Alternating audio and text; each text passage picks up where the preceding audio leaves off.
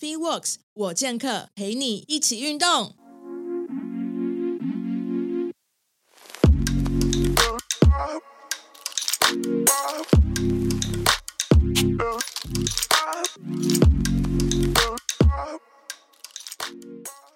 大家好，欢迎收听 FitWorks 我健客，我是 Podcast 主持人 Karen。那因为之前呢，我们呃看到很多就是不管是物理治疗师啊还是教练都有分享一本书，然后大家很就是很抢，就是抢着要看。那这本书就是叫《健身者跟运动员呼吸训练全书》，那英文叫做 Breathing for Warriors。那呃就是我们刚刚好就是因为那时候看到大家都在抢这本书，就蛮想。把这本书拿来研究一番，然后它里面内容其实真的也不错，所以今天我就跟就是呃肌体能教练 Rick，还有物理治疗师兼肌体能教练 P 平方创训练运动中心的创办人，哎，运动什么？打接了，打接了，打接了。P 平方创办人 Jacky，然后我们要一起来导读这本书。我们不是用分享的，我们是。呃，会轮流 rotate，然后导读几个章节，然后我们再各自把一些想法就是呃整理起来，然后给大家听这样子。那今天第一位导读的人就是我们的 Rick，那他就是要导读前面介绍跟第一章跟第二章的内容在讲什么，所以待会呢，Rick 就会呃用他美妙的声音帮我们导读，就是前面的这三章。好，交给 Rick 了。好啦，首先我首先我们先打开课本到第十九页好了。十九页，OK OK。好了，没有了，没有了。好了，好了，我们就不要用这么严肃的方式了，我们就是用比较轻松闲聊的方式来介绍一下这本书，然后跟我们在读完这本书啊、呃，在我们负责的章节，然后有什么样的心得这样。好，没问题。哎，那我们就先从介绍这边先来开始好了。哎。那因为其实，在我们在近几年，就是会发现呼吸这件事情变得越来越多人注意到，就是在我们在健身的过程中，比如说在做任何动作的时候，我会开始把呼吸这个东西参与进去。但是还是蛮多人会对于呼吸这件事情，呃，觉得它很神秘，就是它好像是一个玄学一样，就是你搞不懂它到底在干嘛。但是因为呃，比如说近几年可能呃，应该说在过去很多年，越来越多的科学家跟教练，还有可能不同呃专业领域的一些专家们，就开始试着去研究呼吸这件事情。那也逐渐有些成果出来，然后让我们知道说，哦，我们呼吸这件事情到底是什么东西，然后对我们的身体到底会有什么影响，甚至是到训练上面会有什么的，会有什么影响这样。那以目前的呃，比如说以目前的研究，或者说在使用的领域上面，基本上可以分成三大类。第一个是透过呼吸去诱发出神冥想，就是很常，呃，就是在瑜伽里面蛮常做的，就是说啊，我用呼吸然后进入冥想的情况。那再来另外一个就是说，呼吸在生理学部分可能会有什么样的应用？比如说可能在细胞层面的发生啊。然后可能跟二氧化碳、然后氧气这些东西有关系，这样。那再来另外一个就是机械通气，主要就是有这三个领域来结合的。那在介绍这边，它其实会有给你蛮多几个所谓的原则啦。那其实它总共给了蛮多，总共有十四个啦。那我里面会挑几个我自己比较有感触，然后比较呃感觉跟训练比较有相关的东西，然后就是可以拿出来聊聊这样。然后像第一个，它就有。我想问的是，什么是机械通气啊？机械通气，呃，我在猜，它应该是说，比如说在吸气的过程中，你的核心的稳定，呃，可能跟稳定性比较有关系吧。其实这个我也不是到很清楚了。还是 Jacky 呼吸机械通气，我在想会不会跟那个有关？因为以前我们有呃物理治疗有那个、嗯、呼那叫什么心肺物理治疗，会不会讲的是呼吸器的东西？是叫什么 mechanic、嗯、什么 ventilation 吗？对对对对对对对，之类就是好像是清空在充饱之类的，但是不知道会不会在讲这个东西。好，希望他后面会有解释。对，嗯，因为这可能要看它的原本的英文是什么，会比较确定。对对，我觉得原文可能会清楚一点。对 okay. 但我觉得没有关系，我们就是继续看下去嘛。好。好。然后像第一个我们会讲到，比如说像结构一致原则了，那这个就比较是偏向在生物力学上面，然后跟呃呃可能跟我们在练习呼吸时会去注意到的一个东西比较有关。那他说就是在这个原则是以生物力学上的健康方式，就是身体结构一致的方式去完成呼吸。那你要做这件事情，他就是会必须先检视一下自己，比如说。哦，你吸气的啊、呃、位置跟你的吸气的活动范围大概是怎么样的？然后他呃在后面的章节他也会特别去讲说啊、呃，透过这种方式，然后他会教你去怎么评估啦，评估你的呼吸到底是好还是坏，然后去了解说你的呼吸智商是高还是低这样。对，我就看到这个，就让我就对这本书有这个大改观，嗯、就是原来呼吸可以就是量出自己的。呼吸智商这件事情，而且是透过就是动作的位置，还有它的活动范围，所以我觉得这是里面呃第一个被 highlight 出来的重点。对，因为在过去我们对于呼吸这件事情，就是呃感觉它太抽象了，就是你没有就是没有一个量化的方法去评估说啊你要怎么去做啊去了解自己的呼吸到底是好还是坏。那除非你是到可能医院或者说研究，呃，比如说研究研究所、研究室之类的，可能才比较有相关的工具可以去测量说你的呼吸方式。但对于一般大众想要去应用这一块的人，就是相对比较难。那我觉得他就是提出一个蛮好的测量方式，可以去自我评估啦。那当然准确性怎么样，我觉得还有待考量。但至少我觉得给了我们一个工具，可以去做使用。对，因为之前好像很多研究都是比较偏向，他可能就是只是在讲，呃，就是呼横膈膜呼吸好了，来讲横膈膜呼吸法的好处是什么，可是没有一个实际实质上面的一个方法论去证实，就是说，哎，这个呃做什么样的动，就是就是动作啊，或者说它有什么范围是可以去衡量到底怎么样的呼吸是好的或不好的。对呀、然后再来还有另呃，再来是第三点，就是动作完整度原则。那他这边就是在讲说，呼吸其实是我们人体最基本的动作之一嘛。然后身体在做其他动作的时候，其实都是要基于呼吸的方式，然后再延伸出来的。所以如果你的呼吸啊是处于结构一致的情况，它就可以让你身体的动作，就不管做任何事情，不管是在练深蹲、捡一支笔或怎么样，都可以在让你的动作变得是更完整。更完整、更灵活，这样。那其实这个东西就有一点像是我之前有去上过 DNS，它里面在呃这套系统里面在讲的事情，它就是透过说先去评估你的呼吸，然后去呃透过你的呼吸去延伸你的动作，然后让你的身体动作是处在一个比较有效率的方式去运作跟使用。啊，因为这几年蛮多人在研究呼吸这件事情。我我就是我觉得很多人就是知道说腹式呼吸法，或者是就是呼吸对于就是训练重要性。那我觉得这本书很、嗯、就是我觉得很棒的事情是它其实呃 cover 到的范围更多是在讲比如说呃恢复的速度，然后跟就是很多就是心理层面因素。所以我觉得这个也是后面我们大家可以再持续深入探讨的。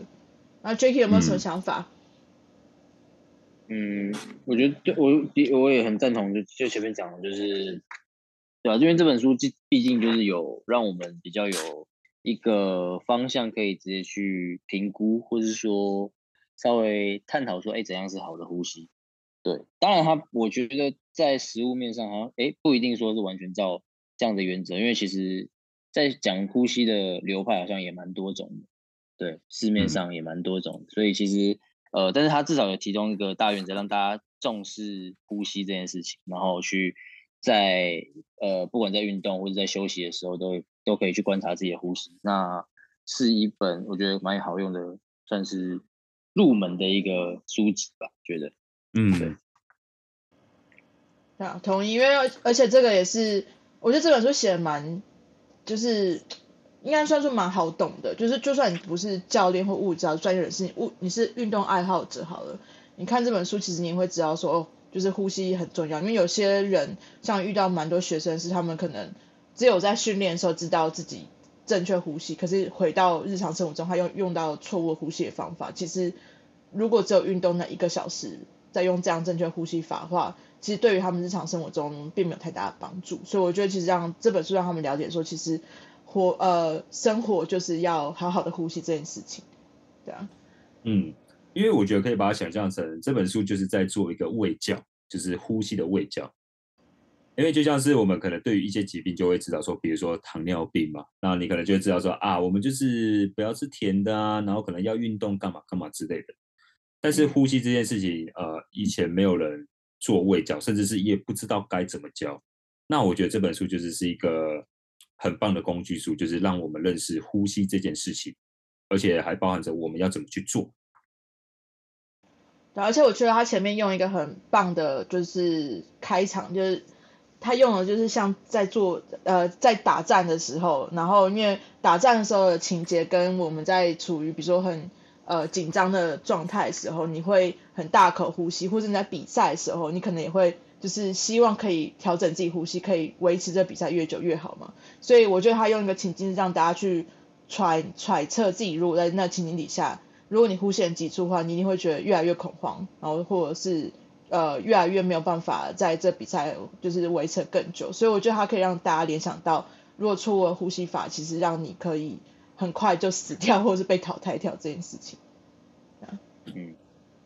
对，因为像 Karen 讲的，Karen 讲的这件事情，就是跟它里面提到的第四点心理学跟呼吸原则有关嘛。因为我们都可以知道，呃，你在不同的情境下，你的呼吸方式可能会不同。就比如说啊、呃，你可能在呃，比如说比较平静，像刚起床的时候，你的呼吸是会比较是平稳缓慢的方式去进行。但如果你现在可能在一个剧烈运动，比如说啊、呃，你可能刚在比赛，或者说可能面临啊、一场很重要很重要的考试，那你可能呼吸就会开始变得比较轻，呃，比较急促，然后可能变得比较快，这样。那呼吸其实以现在研究，我们都会知道说，它其实跟我们的心理心理状态其实是互相影响。就比如说，你可能在紧张的状态的时候，你的呼吸本身会变快，然后你呼吸变快的时候，又会去增加身体的紧张感，所以这一来一往就是会互相的去影响。那去比如说产生呃，比如说战或逃的一些情绪出来。那呃，再加上其实以现代的生活来看，其实我们都处于啊。呃，压力蛮大，身体比较紧绷的情况，那有时候也会去影响到我们的呼吸状况。所以其实我们也可以透过呼吸的方式去调整一下我们的心中的情绪跟压力的释放。好，讲得太好了。嗯，好，谢谢。Move on，Move on。好，好，来下一个，我觉得这一点是我一直蛮想讲的，就是第五点的失忆横格原则，就是我们在如果有接触。重量训练的人就都会知道说，比如说我们在做大重量的时候，我们应该要试着透过呼吸跟腹部的紧绷去确保我们的核心的稳定性嘛。那当然在这个时候你应用是蛮 OK 的啊，但是很多人会把这种习惯就放在平常生活之中，就比如说啊、我那个时候去上 DNS 的时候，那个老师有曾经讲举一个例子。就比如说，像现代人对于外表的重视程度其实非常非常高。就比如说，很多人，我相信大多数人一定都有经验，就是说，为了避免自己的小腹露出来，呃，凸，呃，凸出来，就是平常可能都会很习惯的缩小腹。然后，甚至是在我们过去的教育里面，也都会跟我们我们说，哦，你就是要把小腹收起来，这样看起来才是比较端庄、比较有精神的样子。但这样时时刻刻的紧绷啊，其实会导致我们的周围的肌肉变得比较僵硬，然后可能也会开始影响到我们横膈膜的呃横膈肌的使用，这样，所以就可能会导致，比如说像什么横膈失忆症这种情况发生，那就会变成说，呃，你的横膈在无法正常的使用情况下，你只能用啊、呃、其他的辅助肌群，比如说像颈部跟肩膀来做呼吸，然后去影响到你整个呼吸的节奏。那连带的可能会去产生比产生说，比如说你的很容易肩膀紧绷啊，或者说可能有下背紧绷的情况出现，所以其实呼吸也去也会去影响到全身的使用情形啊。对啊，我还记得我刚就是开始学正确呼吸的时候的那就我忘记是教练还是物理教师，应该是物理教师，因为去看呃就是去调整，那他就叫我说，哎，看我的呼吸怎么样嘛，所以我那时候的很自然的呼吸方法就是，你知道把气体往就是肚子会是往内凹，很像超人那样子，然后又胸口是往上隆起的，然后就发现说，哦，这个不是我一直就是记忆中很正常的呼吸方法嘛，好像大家都是这样呼吸，就像你在唱歌的时候，就就是。你也会第一个想说，我就是要胸口往上，然后换气那种感觉。但就有的时候你会发现这这个呼吸非常非常短。然后所以那时候一开始在学重量训练的时候，并不知道说原来呃我们当初小时候看大家在呼吸方法原来是错的。所以我觉得这个也是我在读这本书里面看到非常有趣的地方。然后后面他会有更详细的就是解释，而且还把横膈膜形容的还蛮有趣的。对，嗯。对，所以像在这本书里面，他其实就最后面啊，他有特别提到几点，就是说希望你在阅读完这本书之后，并且实际操作之后，啊、呃，这些问题你应该是可以回答是，像比如说你你的呼吸是否符合生物力学跟结跟结构一致啊，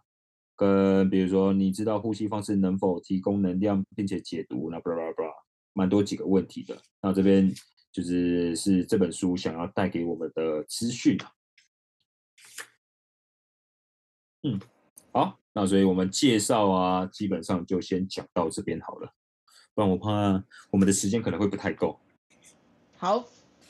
哎，我记得他就是有讲到这本书是，呃，你没有办法躺在沙发上很 chill 的看完这本书，嗯，你是真的要一边看，然后要一边练习。所以它不是一本就是坐在位置上慢慢看的书，它是有里面有非常非常多的，就是实际上面练习的图解也有，然后跟一些就是比如说数据上面测量，所以你真的是需要就是动起来去做一些事情，然后你看完这本书，你就会有蛮多获得的。对，好来，那我们再来就进入第一章的环节好了，就是呼吸之火，提升表现的新典范。好的。那这一章这一章节，它其实主要在介绍说，呼吸对于运动表现上面会有什么样的影响？因为在过去在，在呃运呃我们在提升运动表现，不外乎就是说啊，我们透过练肌力、练技术，然后去提升我们身体的，比如说啊力量、爆发力、敏捷性，或者说呃各种啊赛场上我们会使用到的能力，然后可能就在透过比如说啊恢复营养这些去补充我们身体的能量。但我们似乎都呃没有去思考说，呼吸对于运动表现上面会有什么样的影响。就比如说，像它里面就举到一个例子，就是说，哦，你在运动的过过程中，你可能到后面，比如说到，比如说真的在最后一节的时候，你会发现非常非常的喘。然后这个时候，你通常不会去注意到你的呼吸状呼吸状况。然后，当你停下来的时候，就你觉得你已经到极限，然后停下来的时候，真的有机会好好大喘一口气之后，你会心想说：“哎，我那个时候干嘛要放弃？我再撑一下就好了。”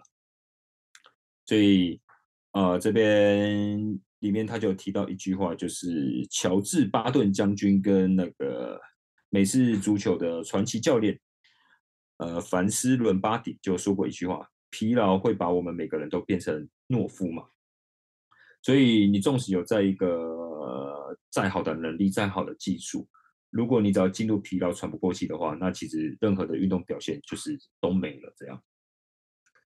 那面临到这种情况的时候，其实大多数人，我们最直接的概念就是说啊，一定是有氧训练可能做不够，或者说啊，可能肌力还练不够。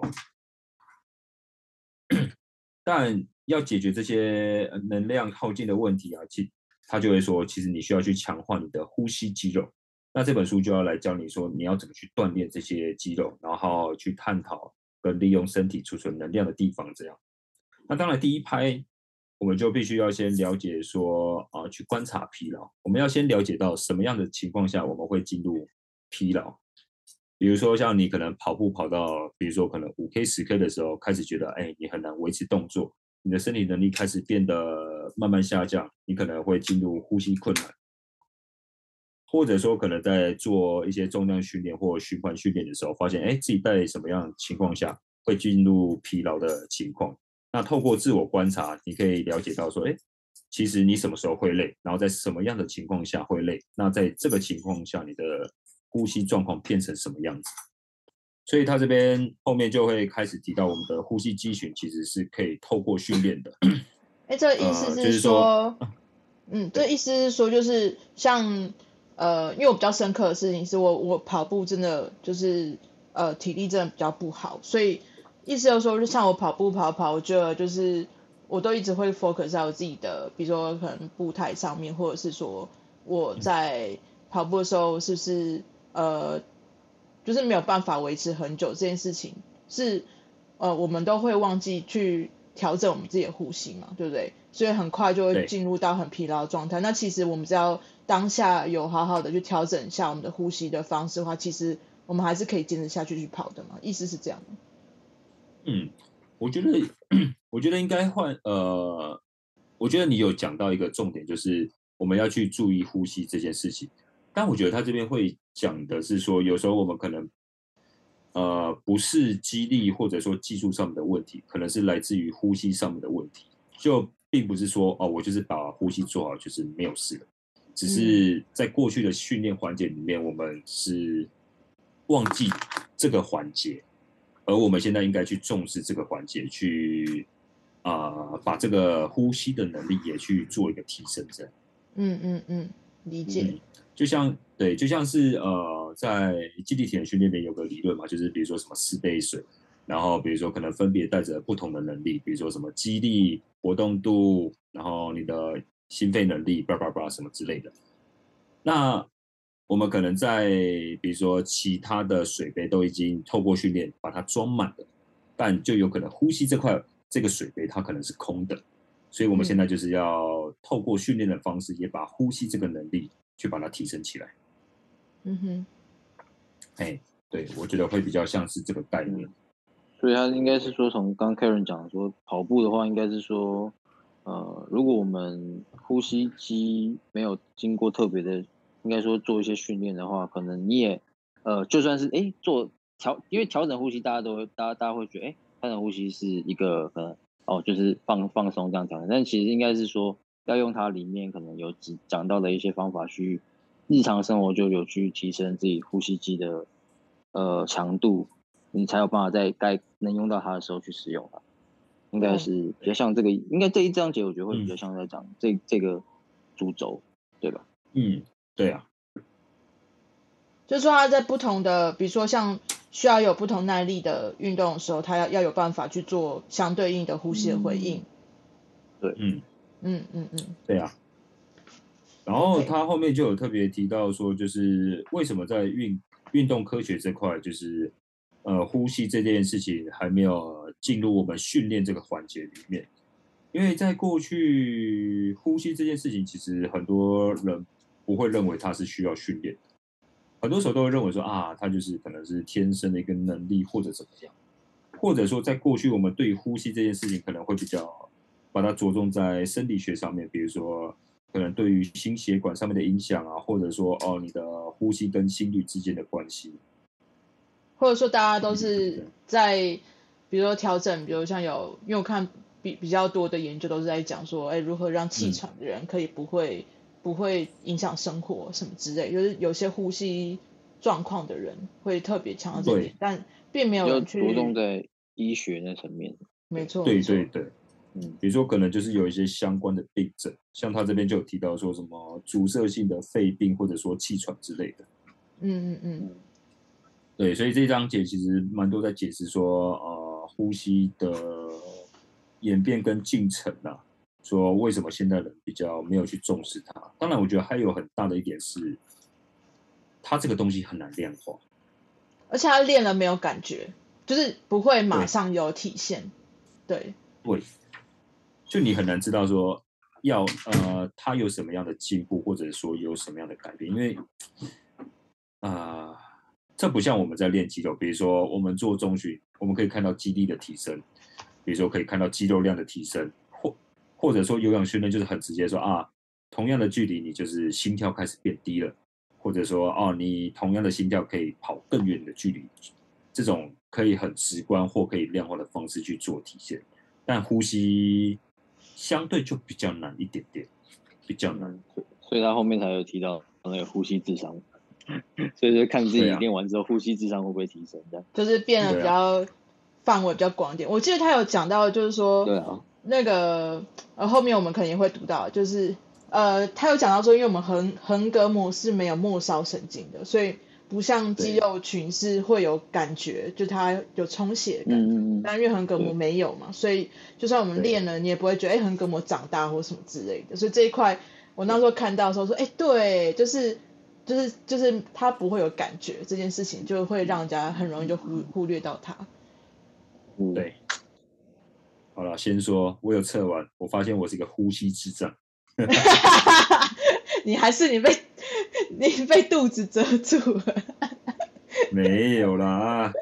哎、欸，测完发现其实你会发现，嗯，我其实没有用，我这呼吸其实有很多改改进的地方。我们现在一直在剧透，就是他是叫我们用量尺嘛，那个布尺嘛，可是我有用稍微用手指头，然后我就想说我我会不会就是可以到就是手肘稍微有分开一点点，我发现没有哎、欸，所以我可能也是呼吸智智障，嗯，对啊，可能哦。我觉得后面如果大家有兴趣，都可以来测测看，会发现，哎，你的呼吸呼吸智商是高还低这样。真的，好，对，然后好，然后呢，最后面他就有特别提到说，运动表现的新典范了、啊。那就说，呃，在过去可能呼吸，呃，对于运动表现这块，可能呼吸不会是讨论的主题之一了。但可能在近几年就开始大家有慢慢去重视这个问题，然后就会看到说，比如说。什么巅峰表现，或者说什么最佳化动作恢复、复原力跟心理健康，都是一些蛮热门的主题。那这些主题共同的基础就是都是呼吸这样。那其实，呃，这一点我也觉得蛮有感触的，就是我自己个人的想法啦，就是会认为说运动表现，啊、呃，通常都是三大环节嘛，就就是训练、营养跟恢复，还有心理这三个，呃。应该说这四个这四个环节这样，那训练其实已经被很多人讨论，然后有很多不一样的研究。那在营养补充上面，其实也有各式各样的研研究。但在恢复的部分，其实很多人都会着重在，比如说被动式的恢复，像是比如说什么气压式按摩器，或者说一些什么针灸拔罐这些对于身体恢复的影响。还有另外一点就是就是睡眠。那我就在想说，会不会在恢复这个领域，其实还有一个东西是我们漏掉，就是呼吸这个环节，或许啊、对我们身体恢复上面可能也是一个很大的影响，只是我们一直没有去注意到它，因为毕竟我们二十四小时随时都需要去呼吸。哎，你们有带运动员的，你们有发现就是运动员有呼吸的比一般人好吗？这一点。我必须承认，我之前真的没有去特别注意这个问题。就算有注意到，也可能只会觉得他心肺能力比较好，就这样。对啊，我也是会觉得，哎，大家可能都着重他的心肺能力比较好，可是呼吸好不好这件事情，嗯，或者说他们本身协调性就比较好，所以他在，嗯，Jacky 说，我觉得我看到的是，可能这样，哎，他们可能真的在练习大重量的时候会做好呼吸，就是，哎，可能就是我们刚刚前面讲的，可能就是用力的去，哎，可能就是呃。吸气嘛，然后稍微让自己的核心绷紧，核心呃往外撑，然后去吐气把大重量举起来。但是以如果说以这本书的主轴来讲，应该不只是在这个环节要把呼吸做好。但是呃，因为还是会看到，因为其实啊，因为我就就最近这样看起来，因为其实也会讲到说很多呼吸也会跟你的姿态啊，然后你呼吸的好，其实你的一些身体结构也会变得排列比较正常一点点。其实我看到的是蛮多，哎、欸，他们在大重量的时候呼吸是很好，但是其实平常的时候呼吸不一定是好的。嗯，对嗯对，就是平常的那种呼吸的模式不一定是很好，但就只是在特定的时候，对，可能有经过训练过，但是呃，不代表说，哎、欸，他可能在日常生活中的各种，就是有做到，哎、欸，像像这本书里面提到的这些各种比较良好的呼吸方式这样。嗯，对，嗯嗯。嗯，然后因为像提到大重量这点，就突然让我想到，就是像 Jacky 刚刚有提到说，有些在做大重量，他的比如说启动腹内压能力比较好的人，就我自己的经验，就是很多腹内压启动比较顺利的人，相对身体的灵活度也比较好，就是紧绷的状况都相对会比较好一些些。嗯，然后像有些，嗯，你说，其实其实我觉得是环环相扣啊，因为如果你的呼吸好，代表你就是睡得好，睡好代表恢复好，然后代表说你的身体是够够就是自然跟放松的情况底下，所以你在做训练的时候，自然而然表现就会就会比较好。所以我觉得它是应该说之前我们是从每个环节，然后最后才去看呼吸。现在好像应该是要反过来，先去检检视一下呼吸这件事情，然后再回头去看各个、嗯、各个层级是不是有接在一起。对，嗯，对，就是这个呼吸评估可能要放在一个可能训练过程的一个很前面的一个评估的东西，然后也是很前面就要去教导，才才有办法让他在后面的训练是比较顺利的，而且效率可能更好一点，应该是这个感觉。对啊，对，我我突然间想要喷一下某个大重量系统的某位资深的教练，他不是就说根本不用练什么呼吸，腰带绑上去就好了吗？所以他们这个就是根本也没有在练呼吸，反正他们觉得就是已经有一个东西护住它，那你的核心就已经是绷紧了，你就可以直接去扛这大重量，所以就是会有一个相抵触啊，它到底是你要你要透过被动的方法吗？或者说？他卸掉皮带之后，他就就不能扛扛大大重量，他核心就不知道怎么去使用之类的。嗯，突然突然变很安静。嗯、我想一下。但对，但这点其实我反而会从另外一个角度去看。我觉得有时候是透过上腰带，让呼吸这件事情变得比较简单，然后让它的容错率下降。嗯嗯嗯。嗯，对，而且呃，对，嗯，瑞克先生，对，啊。因为你透过腰带，它就是多了一个外部提示，你可以很清楚说，你透过吸饱器有没有真的是去启动到正确的核心位置，可能就是它多增加这个 tips，让你知道说，哦，呼吸变得更容易，就是在做大重量训练时，呼吸这件事情变得更容易，呃，嗯、更容易的去完成这样。嗯哼，嗯，那我自己的想法是，哎，我没有，因为我对那种。就是别的系统不是很了解，其实我不知道他们是上课是怎么讲。对，但是我自己在应用腰带这个东西啊，我也是最近比较常使用，可能就就是腰带，但是其实就是一一般的那种，也不是那种很很就是那种什么什么快扣那种卡卡住很很很硬的那种腰带，就是只是我应用腰带的方法，我是觉得它对，像月月讲的是一个外部提示，然后我都会要要求他们就是在绑的时候要紧，但是要留一点空间，是我要让我要看到你深呼吸的时候是可以。再把它绷得更紧的那种感觉，对对对，就是会留再留一点点，但是你要你要你要是紧的，但是你要是是你吸饱气的时候，或者说你把呼吸做好把它撑开的时候，是绷得更紧的那个感觉，才那个那个那个松紧度再去再去下去做。对，那我觉得那样子的用法，我觉得啦，就是不会说是很呃很就是很无脑的去上腰再这样用，就会比较稍微可以哎。诶可以让他们有自觉说，哦，原来我呼吸是可以到这个程度，然后到这个程度之后，我会把腰带绷紧，然后进而我的脊椎是可以更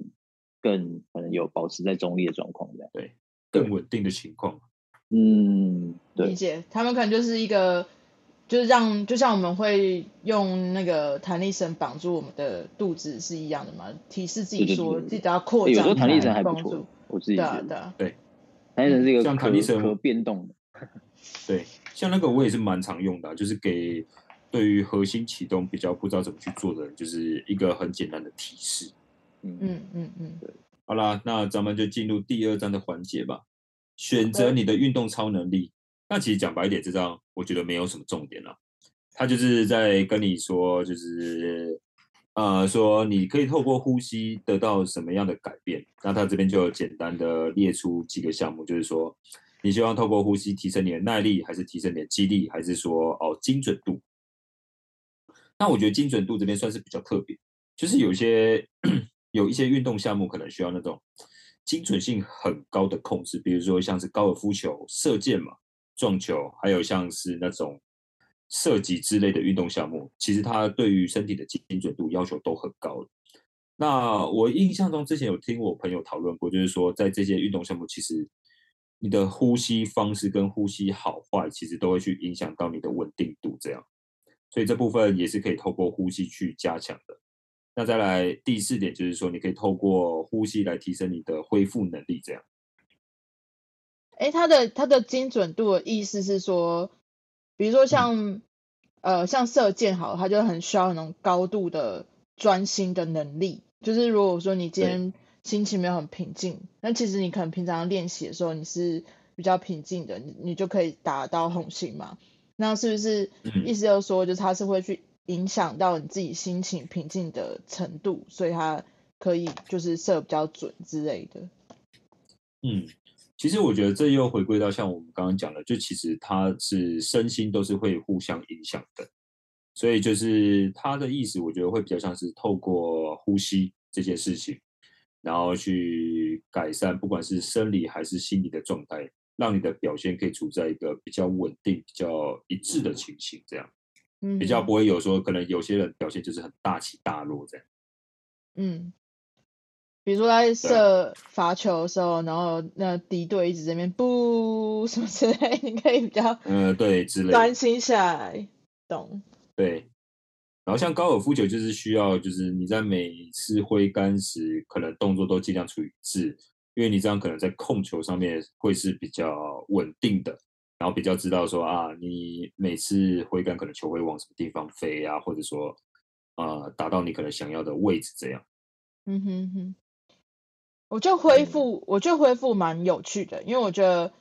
蛮多人会，我觉得这个这一块反而是最少人去注重这一块，因为刚刚讲的耐力啊、肌力跟精准，我都我觉得都可以去，呃，比较无脑去理解，但是像恢复这一块，我觉得比超级少人会去着重这一块，因为我觉得它是，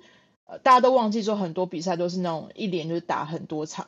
然后所以。很多人都会觉得说啊，我就是着重肌肉酸痛上面的恢复，或者是各种就是其他恢复，可是没有人想过说呼吸恢复反而是很重要的。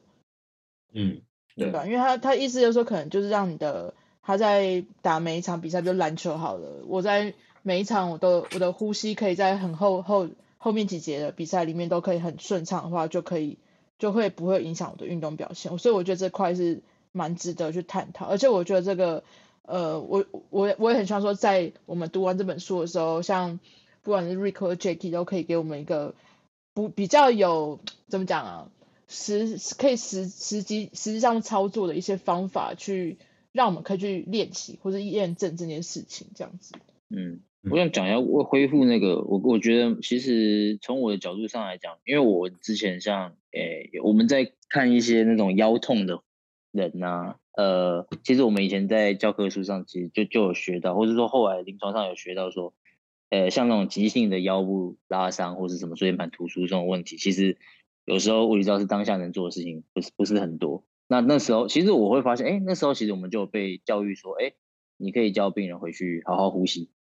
就是趴着。Oh. 就是趴在床上做呃鳄鱼式呼吸，嗯嗯嗯嗯，就是趴着，就是脸脸手手撑在脸下面做鳄鱼式呼吸，去让可能气体充充充满他的可能腰部去。我觉得这有很也很好笑啊，就会有点有点像那个跟连接到那什么鬼灭之刃不是有那呼吸法吗？对，对他们也不是就是认真呼吸可以让你的那个身体恢复。其实真的是呃，我我我会觉得是蛮有它的呃。你说根据吗？但是应该是说，我觉得它有它的理论基础，然后背景，然后跟可能当然我说医学研究上来讲，可能还不是这么多，但是呃，还是真的好像呃，第一个你在那个当下当然能做的选项不多，但这个选项其实已经算是一个效益值可能最大的。对，其实我觉得这本，对，我觉得这本就是也少讲到，嗯、因为我我以前也有听过人家讲说，就是呼吸可以降低疼痛的感觉。嗯，的确，对，像对像产妇在生的时候，嗯、那那个医生除了呼吸是可以，啊、对，深呼吸，深呼吸嘛。那对，除除了一方面是他可以比较有力气的把小孩推出来之外，其实也是一方面是不是可以降低疼痛的感觉？我觉得应该是，因为现在不不管是产妇，包括我们在有时候在做一些治疗的时候，很痛啊。假设那个呃粘连很严重啊，我就说，哎对，你深呼吸，然后我要熬下去了，这样。这这这是一个很自然的一个怎么讲，会请他做的一些事情，所以应该说我们应该，嗯、或许是我们都有点忽略这个，但是其实我们都知道，深呼吸呼吸这件事情是可以去减低疼痛，然后去让身心可能在一个比较镇静的状况下。对，有些我觉得这本书有点可能让我们唤醒这种可能本来我们就知道的事情，嗯、但是其实我们一直没有很注意去认真去拿出来用的。对，嗯、没错，没错。所以这一章节其实就主要在跟你说，就是后面章节要怎么去应用啊。就比如说，你可能针对你的目标，然后可以看哪几个章节啦。所以其实这章节我觉得重点没有到很多，但是我蛮想讲一下，就是最后他有特别提到那个橘色的刮胡，就说不好的呼吸模式与其他的动呃活动表现不佳有关。举例而言，二零一四年的一份研究就说，呼吸模式失调迹象的人可能会在 FMS 的检测中获得比较低的分数。这样，然后后来我就特别去查了这篇研究，然后就看到一些我觉得哎蛮有趣的内容。然后像一些比如说呼吸对我们的运动表现会有什么影响的事情这样。然后这一个研究里面，呃，就有特别提到说呼吸。呼吸模式障碍的人，就是可能说比较是透过胸式呼吸法，或者说颈式呼吸法的这些人，就是啊、比如说你可以看到一个人在呼吸的时候，他的肩膀可能上下起伏会变得很大。那通常在这一类的人，呼吸方式他可能都是短而急促，然后可能每次的进气量都相对是比较低的。然后他在那个后面的讨论里面就有提到说。透过呃这种呼吸功能失调的运动模式，可能会因为你的呼吸变得比较急促、比较快速，然后会导致啊、呃、影响呃影响，比如说我们的血液的酸碱度，呃酸碱值啊酸碱值呃 pH 值对，然后在呃 pH 值降低的情况下，就有可能会去影响到了呃你的平滑肌收缩，就是我们的肌肉收缩了。然后跟电解质的平衡改变，还有组织的氧合减少，这样，那就是会啊、呃，变得说可能你的受到这种影响的肌肉啊，你就会比较容易出现一些疲劳，或者说一些功能障碍跟肌痛点的产生啊。所以其实一个适当的呼吸，对于我们的运动表现上面，其实还是会有影响到的。嗯，因为他提到那个应该是有点像过度换气嘛，嗯、就是类似什么呼吸性酸中毒那种感觉。哎，对对对，就是呼吸性酸、oh, 酸中毒。嗯，对，对，因为像，嗯，没问题，没有你说，你说。哦，因为像呼吸性酸中毒，我以前就有遇过，就是呃，以前我有个朋友啦，朋友，就是他是那种有时候一紧张，那呼吸会突然变得很急促的，然后就是会像呃，就是会出现的，呃，从现在来回想这件事情，就会发现这其实是。他呃，他的呼吸模式的障碍，然后去引发后面的事情，就是他会突然换气换的很快，然后过不久他会突然觉得脑很胀，然后就晕倒了。那这件事情也是因为他换气过度所造所造成。嗯。然后他可能就是只要休息一下，然后把他呼吸调整过来的话，其实很快就醒来了。所以其实有时候呼吸对于我们身体的影响也是蛮大的。所以他身体，嗯、他身体有发生什么事情吗？比如有痉挛吗，或者是抽筋之类的吗？呃，就他所说，他会觉得就是当下身体整个发胀，发胀会觉得啊，开始头晕，然后眼前一片白茫，然后就啪晕倒了。嗯，其实这个我们有时候也会遇到，就是有这种很久没，嗯、就是可能哦，过了过了一个年，一个月没练，然后突然要运动，然后。就就发现，哎、欸，自己喘不过气，然后快要就是眼前，然后最最明显的就是眼前会觉得，哎、欸，有些人是说白白的，有些人是说黑黑的，我也不太确定，我也没遇过。对，对，那可能就是重点就是感觉快要即将往后往后倒那种感觉。对，对对对。而且我算是在就是近，呃、欸，这这半年来有遇过两三个吧。对，然后反正就是还好，就是都有遇到过，然后。可能以前有遇到过，就就知道说，哎，马上让他们可能稍微有点坐下来，然后去调整呼吸，尽量深吸深吐，这样子去调整呼吸，大概过个十五二十分钟，应该就会算安全了。对，嗯，就是主要真的就是应该是喘不过气，有一点呼吸性酸中毒的的的的情况出现这样。对啊，嗯哼，哦，这种其实在训练蛮容易遇到的。嗯嗯嗯，真的，嗯。这真蛮有趣的，因为很少人会把呼吸跟就是比如说，因为其实这感觉好像比较像是血液传呃血液的传递到全身，或者是说嗯、神经上面的，就是放电的感觉，就是他可能就是突然很急的呼吸嘛，那吸不到气，所以身体就做出一个有点像，呃，就是有点像我们那个电脑跳电那种感觉，突然间要要停掉了那种感觉。嗯，应该是吧？这个这个可能 需要一个专业的医疗人士来跟我们讲解一下，可能会比较清楚了。哎，真的。对啊。好。好，所以 Ricky 分享完了。对，所以差不多这两章其实也算是一个开头了，就是简单的介绍一下这本书到底要干嘛，然后为什么我们要去重视呼吸这件事情，以及说呼吸，呃，呼吸，呃，如果提升呼吸这个能力的话，对于我们来说有什么样的好处？哎，所以你看的那一份二零一四年的研究，它里面有讲到。因为它它是 FMS 的检测嘛，他、嗯、有讲到说，就是要做怎么样的练习让这个分数提高。还有他有做这个研究嘛，就是呼吸练习，然后去提高他们的 FMS 的分数。嗯，我看一下哦，因为其实这份研究它比较着重在说，呃，他就是他们去检测每个人的呼吸模式跟做完 FMS 的检测分数上面是否有关联性啊。嗯嗯嗯嗯，他们着重的目的反而是在这块，因为 FMS 这套其实是一个功能，呃，叫做什么功能性动作评估，就是是由一个物理教师 Gray Cook 所研发出来的，还算设计啊，就是跟几个物理治疗师就一起设计出来的方式。嗯，嗯，那就是透过这种方式，呃，当然以官方的说法说可以预测一些，呃，不良动作模式，呃，就是因为它会有呃。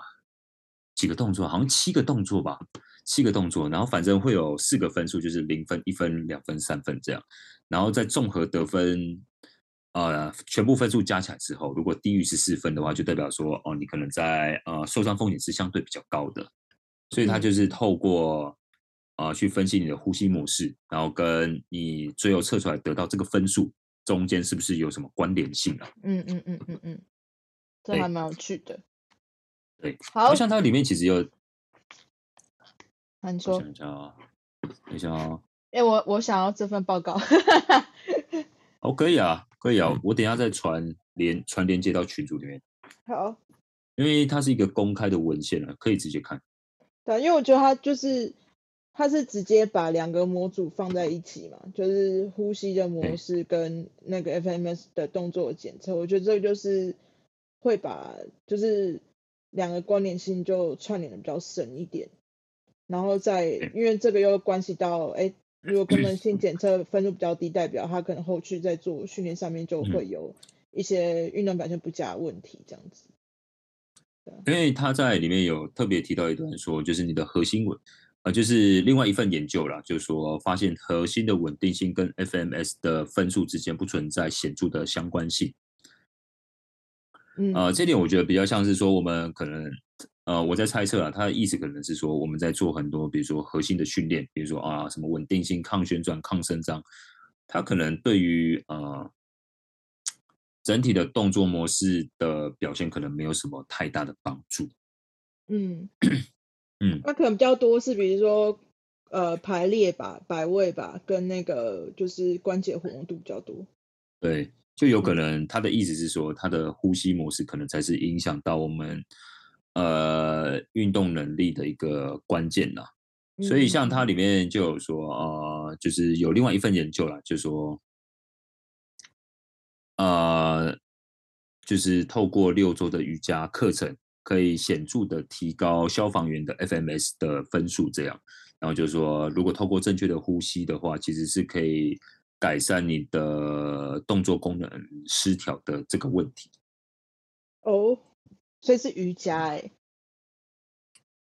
我觉得应该比较像是，对，可能应该瑜伽也是有融合一些呼吸的训练。对，对，对，要看是它有特别。对啊，瑜伽有很多派系。对，但他这边是讲说六周的瑜伽课程，但这个瑜伽课程是专注在呼吸技巧跟控制上面哦，对对，所以还是着重在你的呼吸方式方法上面。对，因为他好像这本书有一些内容是呃针对就是瑜伽的一些呼吸法，然后去让你的什么心理达到平静等等之类的，去做蛮多，嗯，就是研究的，嗯、对啊，嗯，哎，我想问，FMS 后面会有测心肺吗？还是体能？没有，没有，FMS 应该就是动几个动作而已，对，OK，对啊，我我印象中是七个啦，七个动作，然后去评估说啊，你整体的。呃，动作功能了，但其实这套系统啊，反正其也算是有争议了。有争议就是有人认为有用，第四，对啊，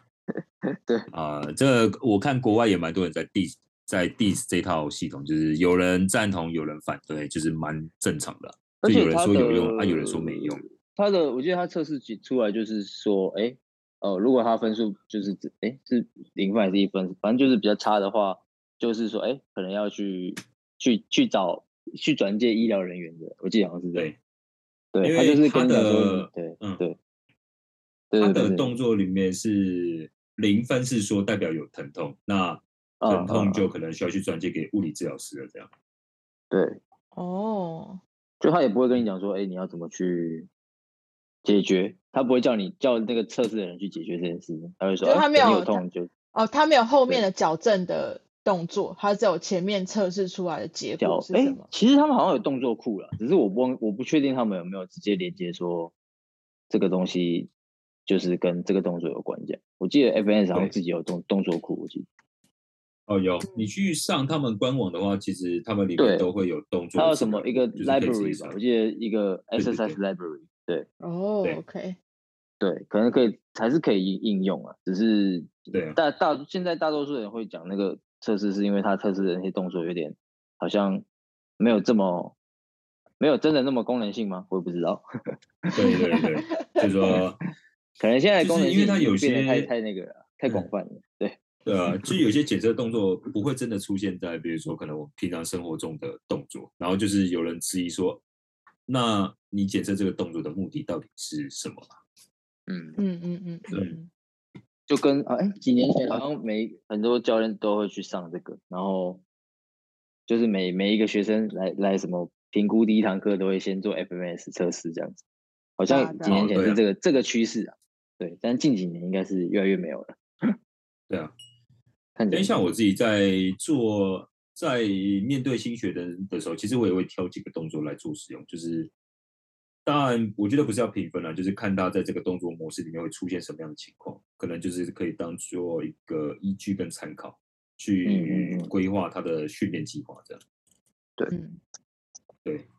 像我就蛮常用那个、啊、那个 overhead squat 跟那个分腿蹲，还有鸟狗式，还有直膝抬腿。对。哦，这几个反而比较像那个 SFMA 好像有。好像是 FS，它的另外一个那个叫 SFMA，就是比较像你会做这几个。对，那个好像就比较细分拆解。对，对，那个好，但是我之前有研究一下，它就是比较，我觉得它就是给物给物理，它是给治疗师用的。但是我我自己我自己我其实有上，我自己有上过类似讲那个东西的课，然后我发现就是